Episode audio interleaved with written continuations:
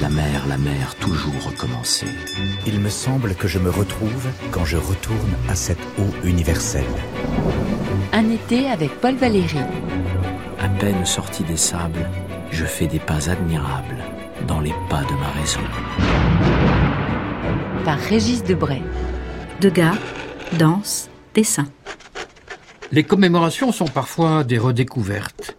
Et l'hommage rendu en 2017 à Edgar Degas pour le centenaire de sa mort en 1917 par le musée d'Orsay a ramené à la vie l'artisan d'art que fut un Valéry, plein de fantaisie, dessinateur, caricaturiste et même sculpteur. Il va rendre compte de ses débats avec ce peintre qu'il admirait dans un ouvrage intitulé Degas dans ce dessin, un titre en 3D, pour réfléchir sur un pas de deux qui a duré 20 ans. Insortable, ce Degas. Le peintre des ablutions et des intimités féminines. Grande gueule, misanthrope et misogyne, détestant, disait-il, les littérateurs et les juifs. Il rabroie d'emblée le jeune Valérie, lui reprochant son air grave de magistrat anglais, autant que son intelligence critique. Vous avez un grand défaut, Valérie, vous voulez tout comprendre, lui lança-t-il un jour, ce qu'il jugeait idiot, s'agissant d'art. Degas appelait mon père l'ange. Agathe Rouard, fille de Paul Valéry. Ils s'entendaient très bien. À ceci près que mon père parlait assez indistinctement, vite, et que Degas, qui avait l'oreille de plus en plus dure, s'en plaignait beaucoup. Il lui faisait d'amers reproches. J'entendais Degas lui dire Mais Valérie, ouvrez donc la bouche, parlez distinctement. Je trouvais que c'était vraiment de très mauvais ton que de faire d'observation à mon père, fils de la part de ce vieux monsieur, qui nous épouvantait tous un peu, il faut bien le dire. Mais bientôt, ce fut un dialogue croisé entre gens de métier parce que Degas versifie et Valérie dessine. Valérie a toujours eu commerce avec le pinceau. Il tenait le dessin pour l'ancêtre de tous les arts, tout comme Degas d'ailleurs à qui Ingres avait appris ce qu'il appelait la probité de l'art, c'est-à-dire le dessin.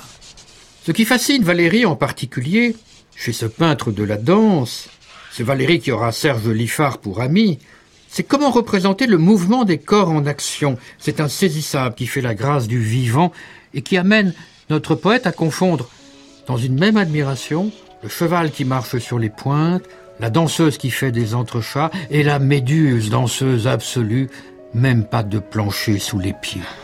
Degas est l'un des rares peintres qui ait donné au sol son importance. Il a des planchers admirables. Parfois, il prend une danseuse d'assez haut et toute la forme se projette sur le plan du plateau, comme on voit un crabe sur la plage. Il y avait en Degas une curieuse sensibilité pour la mimique.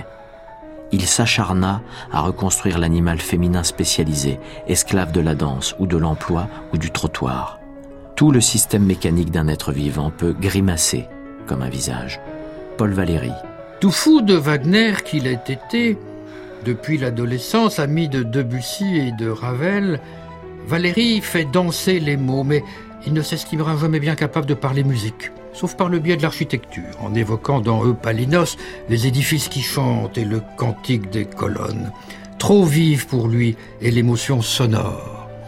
La musique, la musique c'est le Minotaure, c'est le Sphinx, c'est l'hydre. La poésie, à côté, n'est pas de taille.